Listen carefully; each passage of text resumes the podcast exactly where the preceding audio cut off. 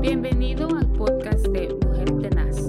Gracias por tomarte tu tiempo de escuchar nuestro corto mensaje del día.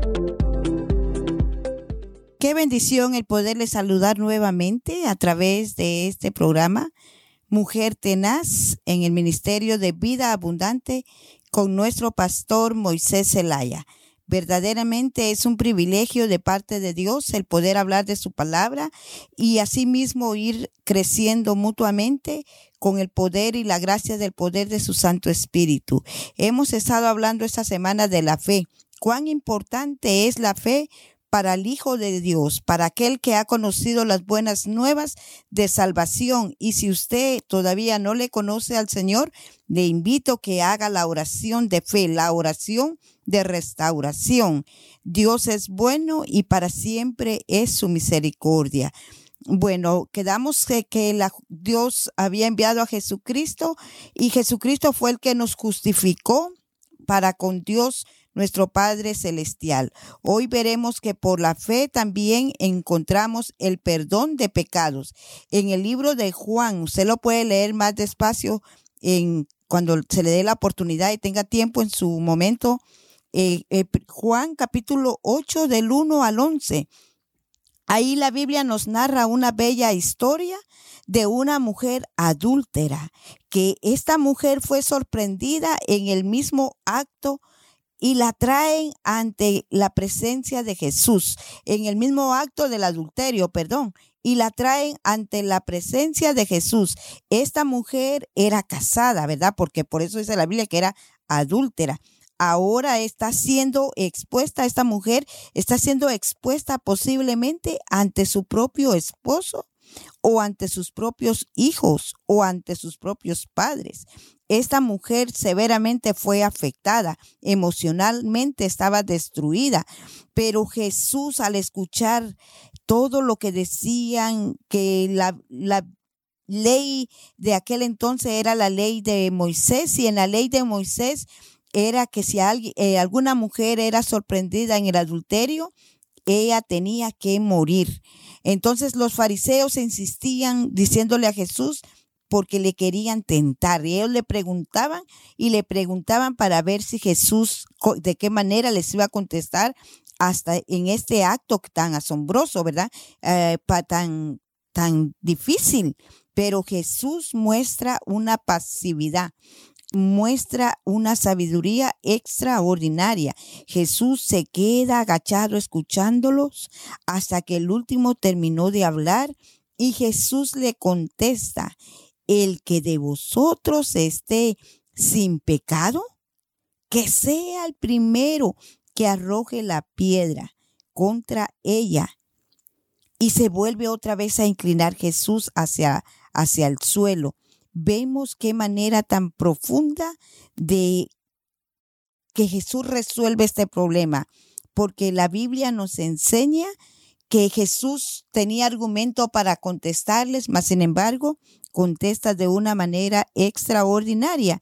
Y dice la palabra del Señor más adelante, que por su misma conciencia salía uno a uno.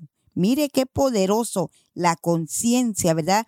Esa, esa conciencia que nos debe de martillar es el Espíritu Santo. Nosotros ahora entendemos que es el Espíritu Santo el que nos redarguye, pero en aquel tiempo dice que era la conciencia el que, el que redargulló a cada uno de los que estaban ahí queriendo apedrear a aquella mujer.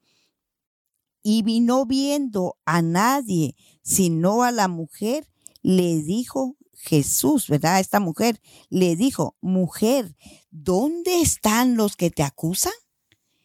Ninguno ninguno te condenó.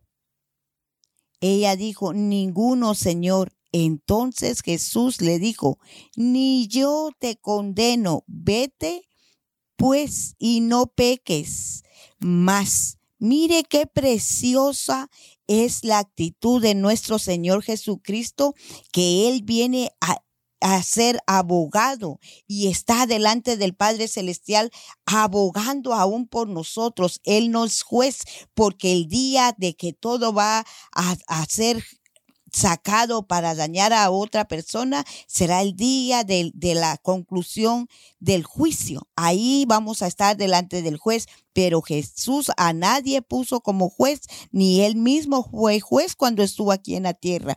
Así que encontramos en este pasaje algo bien precioso, ese amor, esa ternura, esa sabiduría del Señor. La Biblia nos enseña en el Salmo 103, eh, capítulo 3, que Él perdona tus pecados. El Salmo 103, 9 dice, no estarás continuamente señalando nuestras faltas, ni estará resentido.